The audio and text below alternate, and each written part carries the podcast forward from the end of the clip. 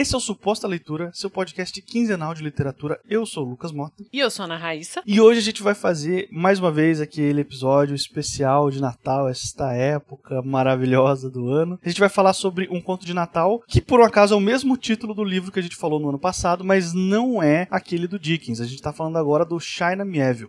Esse livro, ele tem essa referência ao episódio que o Lucas já comentou, que, que a gente vai deixar aqui também, se você não ouviu, se você quiser ouvir de novo. A gente descobriu também que temos ouvintes que reescutam nossos episódios, eu acho isso muito legal. E ele saiu há uns dois anos pela Boitempo, pela editora Boitempo, e tá na Amazon, Morra Jeff Bezos, é, tá lá gratuito. Ele é um conto avulso gratuito, você pode baixar para ler. E é fácil de achar. Se você não tem Kindle, se você não lê no, no, no leitor físico, assim, você quer ler no computador, é fácil de achar também. A gente nunca falou do China Mieville aqui. Ele é um, um expoente do chamado New Weird, né? Que é o, um, um, gênero que ele mistura horror e fantasia. E é, como o nome já diz, é, é até difícil de você dizer o que que é, né? O New Weird. E ele mistura meio horror, fantasia e ficção científica, mas quem pode te falar melhor sobre ele são pessoas que a gente, inclusive, a Ana Ruxa já participou algumas vezes aqui do, do nosso querido podcast,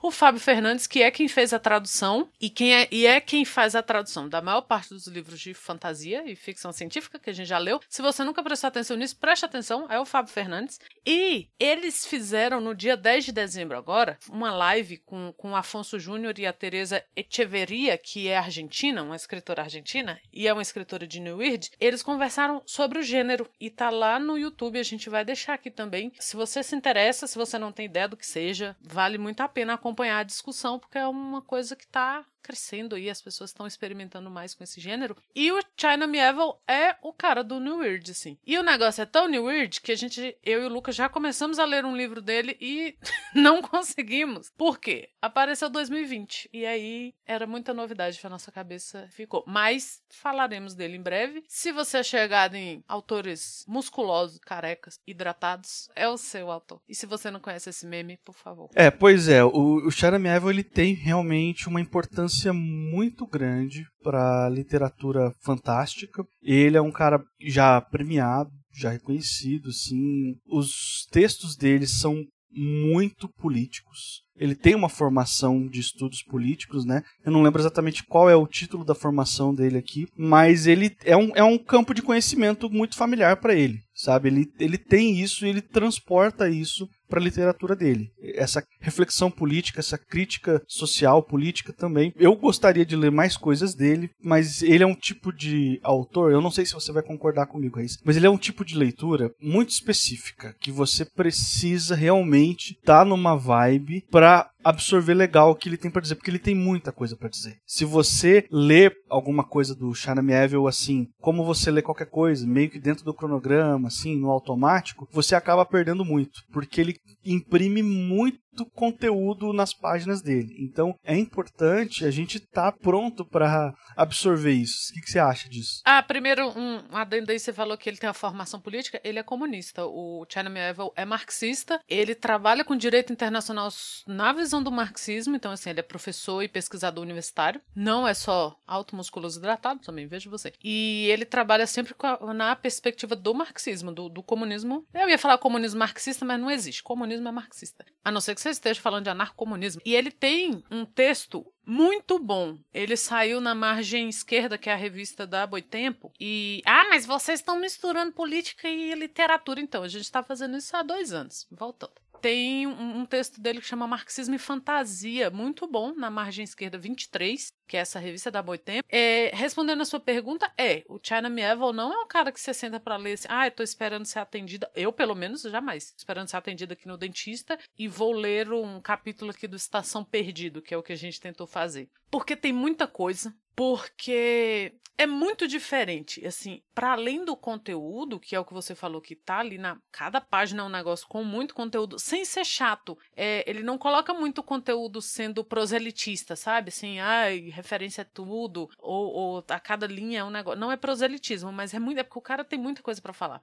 E é muito diferente. Então, pelo menos o que eu senti quando eu as tentativas que eu fiz de, de ler o Estação Perdida, é que inicialmente, e isso é muito foda, porque inicialmente você não consegue nem visualizar o que, que o cara tá falando de tão diferente que é. E eu comentei isso com você algumas vezes, assim, tipo, porra, assim, ele descreveu um ser lá, porque nesse planeta, nessa, nessa realidade que ele descreve, tem vários seres de. É tipo um, um Star Wars, assim, cada um é uma raça. E assim, eu li a mesma descrição umas três vezes e eu não consegui visualizar, assim. De tão diferentão, é muito diferentão, é muito foda, assim, é muito bom, mas requer um cuidado, assim. É, eu acho que se você começar a ler meio desavisado, meio para cumprir tabela ali, você não vai muito para frente, não. Mas, e, e, os livros deles são muito bem falados. Esse outubro, a, a, história da Revolução Russa, fez um super sucessinho, assim, da galera. Nossa, tem que ler, tem que ler, tem que ler. Então, eu sugiro que todo mundo tenha o China Mieville na, na, no seu horizonte, assim, de, de qualquer tipo de coisa. Se você quer ler uma coisa mais política, se você quer ler uma experimentação num gênero que você não tem referência, que é 100% novo, sabe? Para você ter aquela sensação que a gente tinha quando começou a ler e que você não tinha referência das coisas, então tudo era muito diferentão.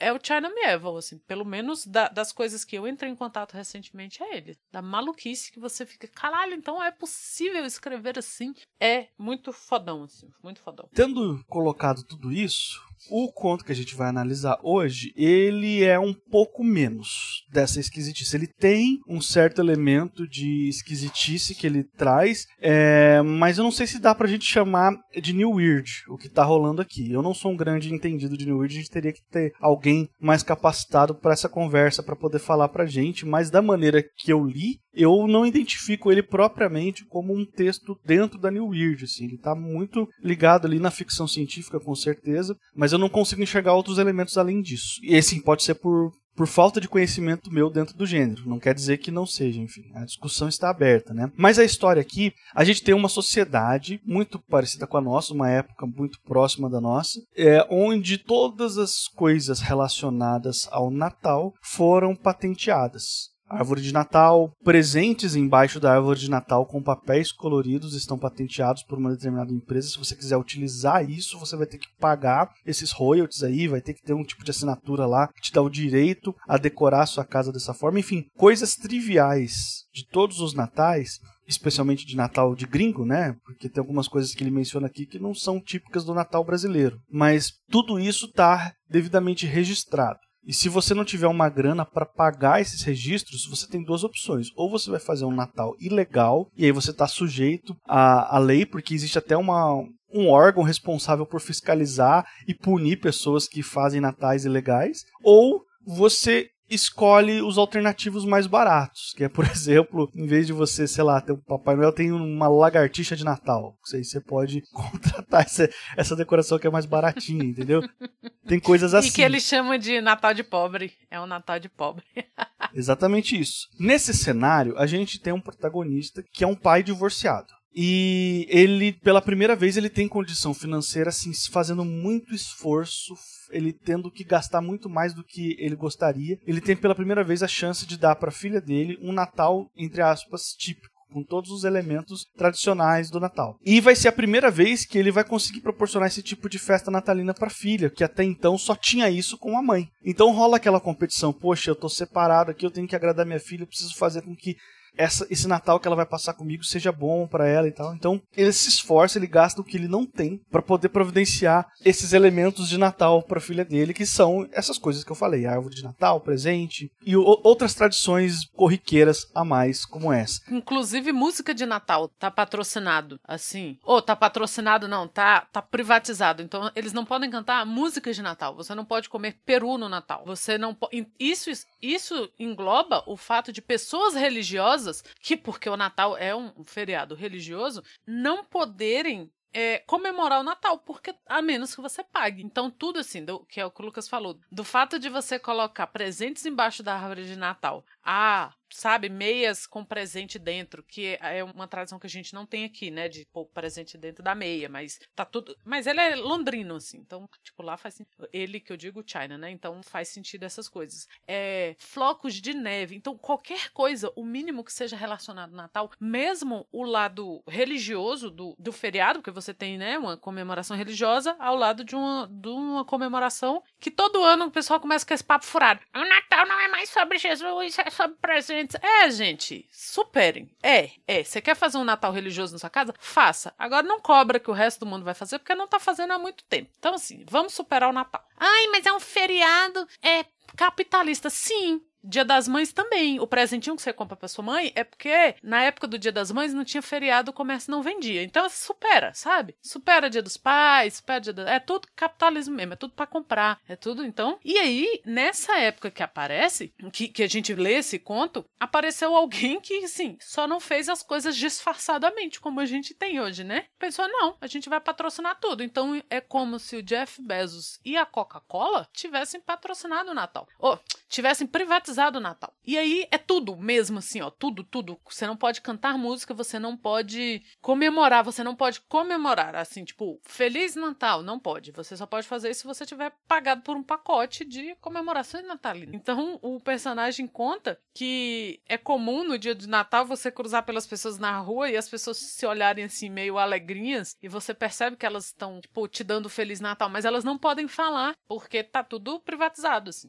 E, e é muito interessante no texto, porque tudo que aparece assim, renas, Papai Noel, Feliz Natal, tem aquele símbolo de registrado, que é aquele R pequenininho. Então a forma escrita do texto é muito boa. Porque coisas que são corriqueiras, ele falar, tipo, ah, meia. Aí tem o Rzinho, marca registrada. É tudo é marca registrada. Eu acho que a crítica que o China traz nesse texto dele é feita da forma mais criativa e inusitada possível, assim, ele, ele é, ele pensa fora da caixinha, sabe? Ele, ele traz um negócio que não é óbvio, mas que depois que você lê, você consegue enxergar a conexão daquilo com o mundo real na minha opinião. Nós vamos começar a usar termos da publicidade, Lucas? O que, que eu usei da publicidade? Não sei. Que Pensar que fora da caixinha? Ah, tá, ok. Vamos falar como Faria Limers agora? A gente tá fazendo um episódio especial de Natal, que é um negócio que vai contra todos os nervos do meu ser, da minha existência. Então, falar um bagulho da, do, dos Faria Limers aí. Não, eu prefiro Natal do que os Faria Limers, sério mesmo. Ah, meu, por mim que pode enfiar o Natal no rabo. Eu odeio essa época do ano, meu. Puta que pariu. Ah! Por que, que a gente não começou com, com o vídeo do Drauzio Varela? é muito bom. Drauzio Varela, é o animal espiritual de, das pessoas que não gostam do Natal. Não, cara, eu, eu odeio o Natal. Muito bom.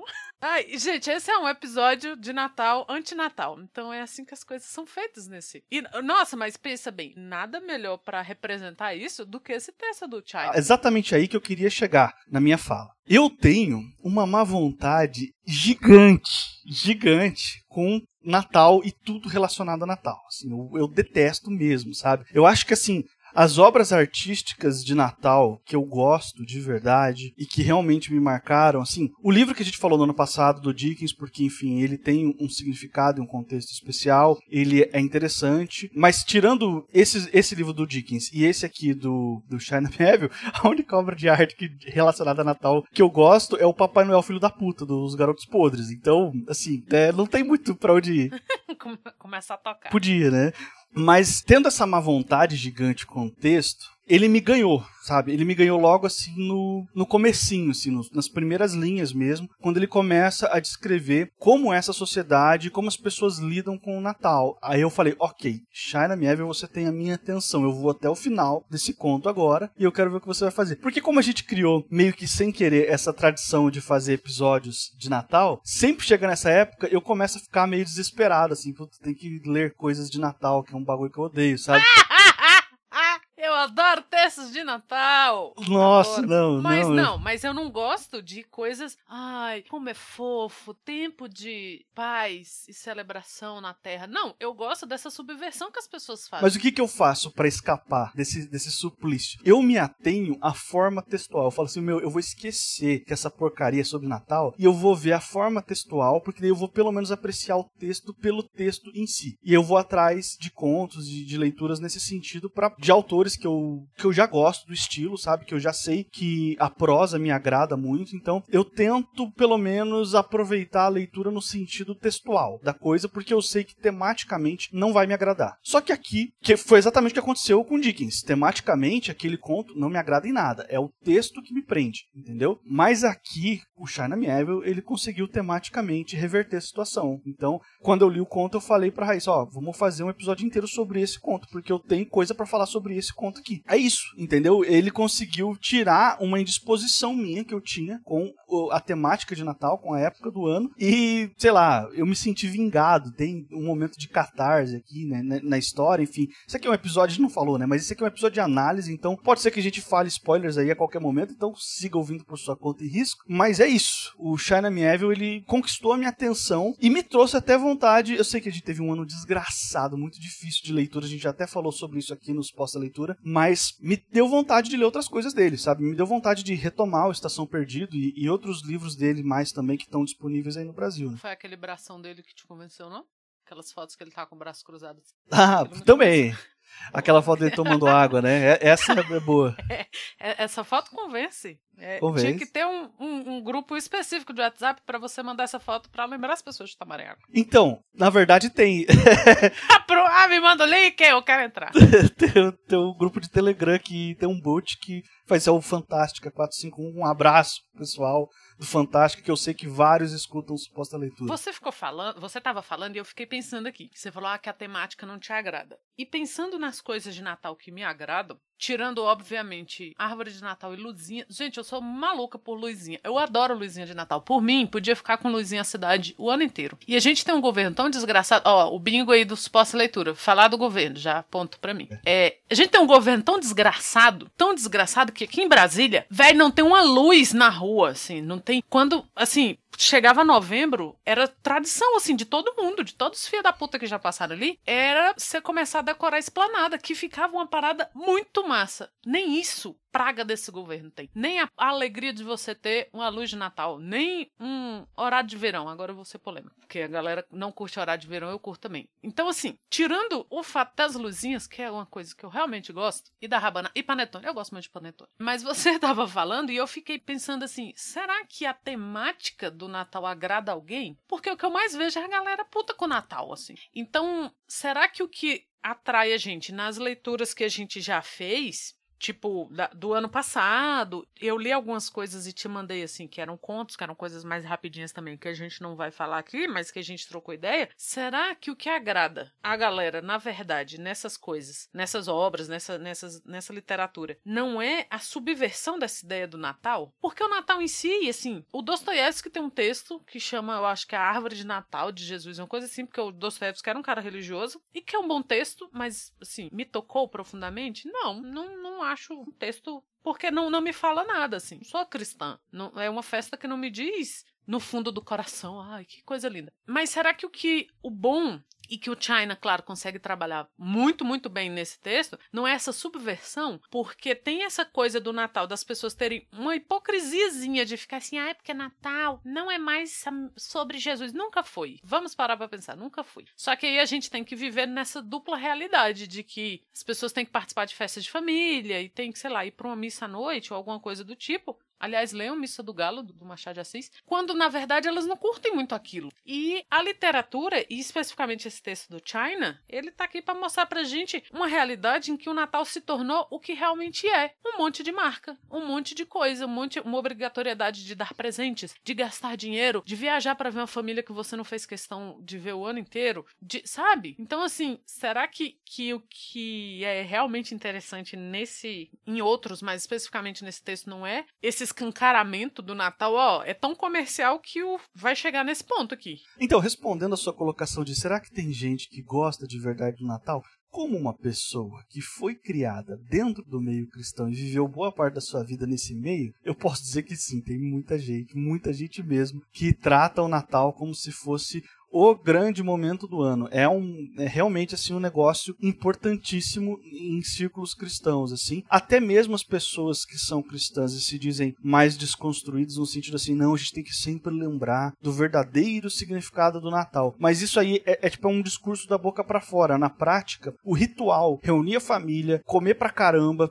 comprar presente para todo mundo, coisas que ninguém precisa, entendeu? E, e gastar todo o 13 terceiro nisso, faz parte de todo o rolê do Natal dos crentes também. E é importante, entendeu? A galera curte isso daí, eles. É, é um. Entendeu? Virou um negócio assim para além da questão religiosa, assim. É um, é um virou então, um negócio mas é, cultural. isso que eu tô falando. A galera não gosta, não é do, do evento cultural, não é do reunir a família. Eu, assim, eu sou uma pessoa que não tem problema nenhum com o Natal, porque eu, eu tenho amigos e, e tem, além de você, que assim, ah, ai, despreza, despreza. Mas assim, na minha família, primeiro que nós somos pouquíssimas pessoas. Pouquíssimas, assim, tipo meia dúzia de pessoas. Então, pra gente é um lance tranquilo, porque a gente não tem essa obrigação religiosa. É um lance, a gente gosta de estar junto, então a gente faz uma janta, sacou? Assim, e é legal, é, você vai comer coisas diferentes e não sei o quê. Porque não tem esse significado pra gente, essa pressão religiosa. E pelo que você tá falando, mesmo pessoas que têm esse lado religioso, o lance para elas não é religioso, é o, o ritual social, que é social, não é religioso mais. Assim. Então, assim, isso é uma discussão longa. Eu acho que esse aqui não é o podcast para isso. Mas para resumir, a questão social existe todo um contexto dentro do, do meio evangélico para isso. A questão social ela é religiosa também, entendeu? Eles chamam isso de comunhão. Tem um nome para isso, entendeu? Tá, faz sentido. Fez respondeu minhas dúvidas. Faz totalmente sentido. Isso tudo é muito importante nesse contexto aí, mas não existe esse debate de Natal sendo tratado como algo consumista, como capitalista, virou só assim clichêzinho de crente. Os caras falam isso, mas isso não incomoda eles de verdade, entendeu? Ah, boto fé. Boto fé, entendi. É, então minha dúvida foi, foi sanada.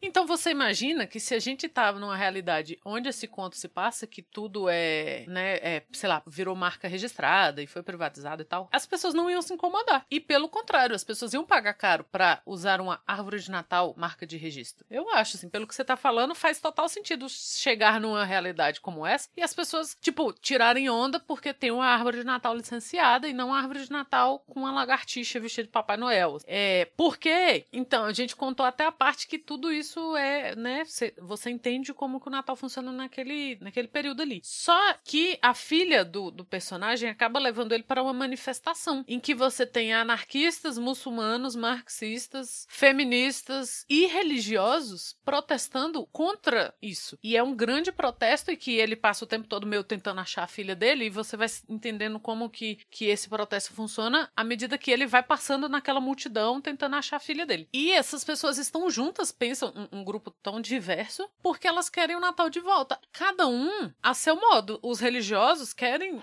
uma festa religiosa de volta. Os muçulmanos falam que o Natal não faz sentido para eles, mas que eles estão apoiando aquele grupo, que é o que na esquerda você é o, a parte da camaradagem, né? Os, é. os muçulmanos falam: olha, eu não, não me diz nada esse lance do Natal, mas a gente tá aqui porque eles estiveram com a gente em, em apoio a outra causa. Então eles estão lá por camaradagem. Exato. No sentido político da coisa. A, as feministas, o, os caras, tem até a galera que quer cantar em coral. A galera simplesmente quer cantar em coral. Isso é muito bom. é cara, muito bom. Eles, Pô, eles têm saudade do coral. É, tem, nossa, que é a parte mais, mais louca, assim, que é os caras que chegam e aí começam a entoar notas, assim. Posso confessar? Ah. Já cantei em coral.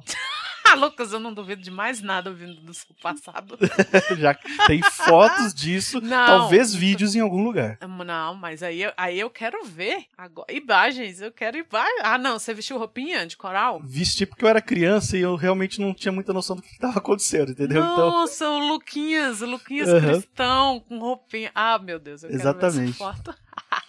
e é muito legal porque a galera do coral é o momento apoteótico da coisa, assim, né? Que até os policiais ficam meio atordoados e ficam olhando, nossa, mas que vozes maravilhosas. Aí eles falam, nós somos o grupo coral dos homens gays, ou coisa assim. Então é tudo muito subversivo nessa história. E, e todo mundo, assim, todo mundo quer a sua parte da coisa. Eu quero comemorar como um feriado religioso, eu quero cantar em coral. Aí tem a galera do que eu falei, comentei até no, no Instagram, falei, achei minha galera, que é paz, socialismo e Natal. É tudo que eles querem. Aí tem os marxistas que estão carregando uma faixa escrita assim: quero ter um Natal vermelho. Sacou? Então, assim, cada um com o seu. É uma pauta só, mas cada um com as suas motivações para estar tá ali. Por camaradagem, ou pelo coral, ou pelo sentido religioso, pelo sentido socialista da coisa. E aí você vê como a camaradagem na esquerda funciona. Tem, inclusive, a galera que se o China Mieville fosse brasileiro, ia ser a galera do PCO. Porque é a galera panfletando, e no panfleto tá assim, por que nós não estamos participando da marcha? E o motivo é completamente escalafobético. Não tem nada a ver. Ele, ele fala assim, parei de ler porque não fazia sentido. Então, até o PCO está, na,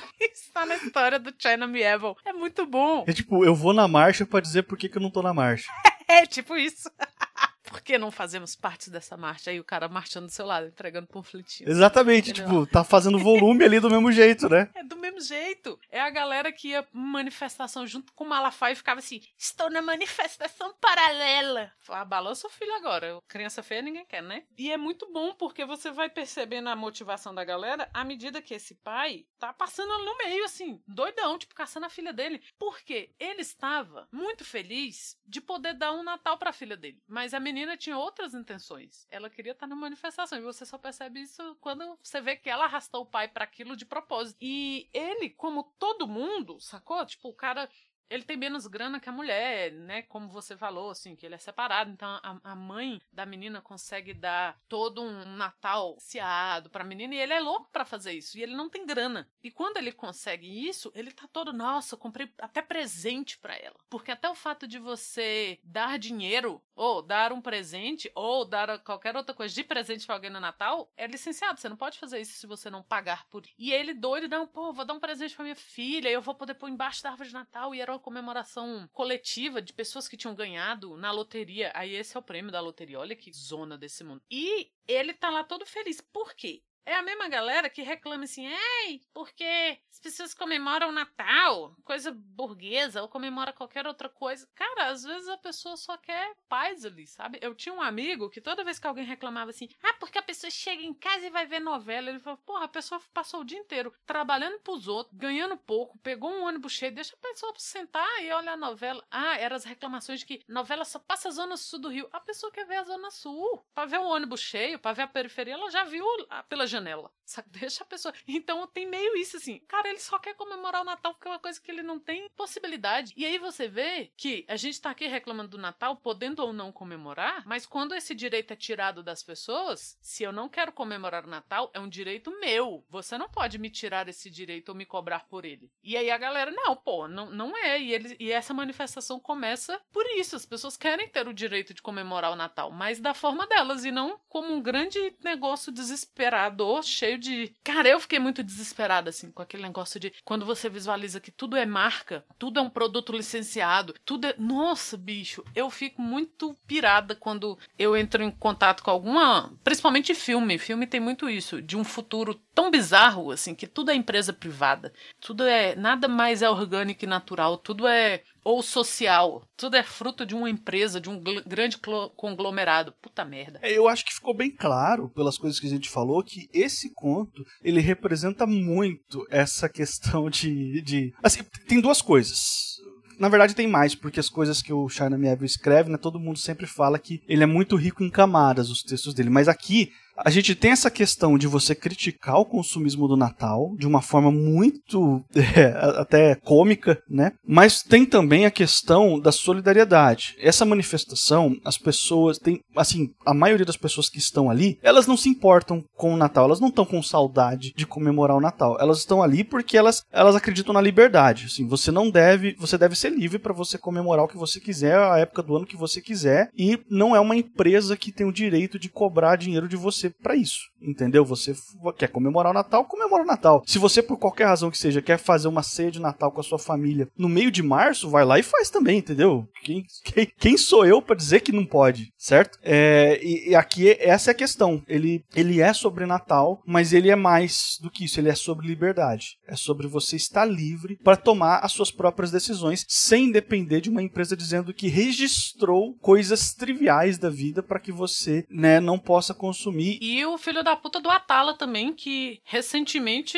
é, registrou uma baunilha típica do Cerrado, que nem a gente que mora aqui tem tanto contato com ela, porque ela é de manejo dos povos quilombolas da região, então é, é um produto muito específico e, e, antes de ser um produto, é uma árvore que precisa de um cuidado que esses povos têm e ele registrou para usar no, nos restaurantes dele. Então, assim, morra, morra devagar. pois é. Essa é a nossa mensagem de Natal. É isso. nossa mensagem de Natal é morram devagar, todos vocês vocês. Um abraço, até ano que vem. Até o ano que vem. Ai, eu acho que tem um, uma mensagem aí, e eu vou fazer referência aqui ao João Carvalho, que sempre lembra disso no, no, no seu canal no YouTube, que é um, um lema muito caro ao marxismo, que é paz entre nós, guerra aos senhores. É isso aí. Podemos terminar. Com essa mensagem maravilhosa, a gente vai chegando ao final de mais um podcast. Se por um acaso esse aqui é o primeiro suposta leitura que você está ouvindo, eu quero te lembrar que esse podcast aqui é semanal. A cada 15 dias um episódio novo, sempre às quartas-feiras. E você pode assinar o feed para que você não perca nenhum episódio. É só procurar por suposta leitura em qualquer plataforma de podcast, incluindo o Spotify. Nós estamos nas redes sociais, então se você não segue a gente no Twitter e no Instagram, vai lá, é arroba suposta leitura. E se você quiser mandar um e-mail pra gente, é supostaleitura.gmail.com. Eu sou o Lucas Mota, você me encontra no Twitter e no Instagram no arroba mrlucasmota. Sou Ana Raíssa, eu também tô no Twitter, é arroba Ana Raíssa com dois N's, dois R's, dois S. E ano que vem a gente tá de volta com o nosso episódio de Melhores Leituras de 2020. Até mais!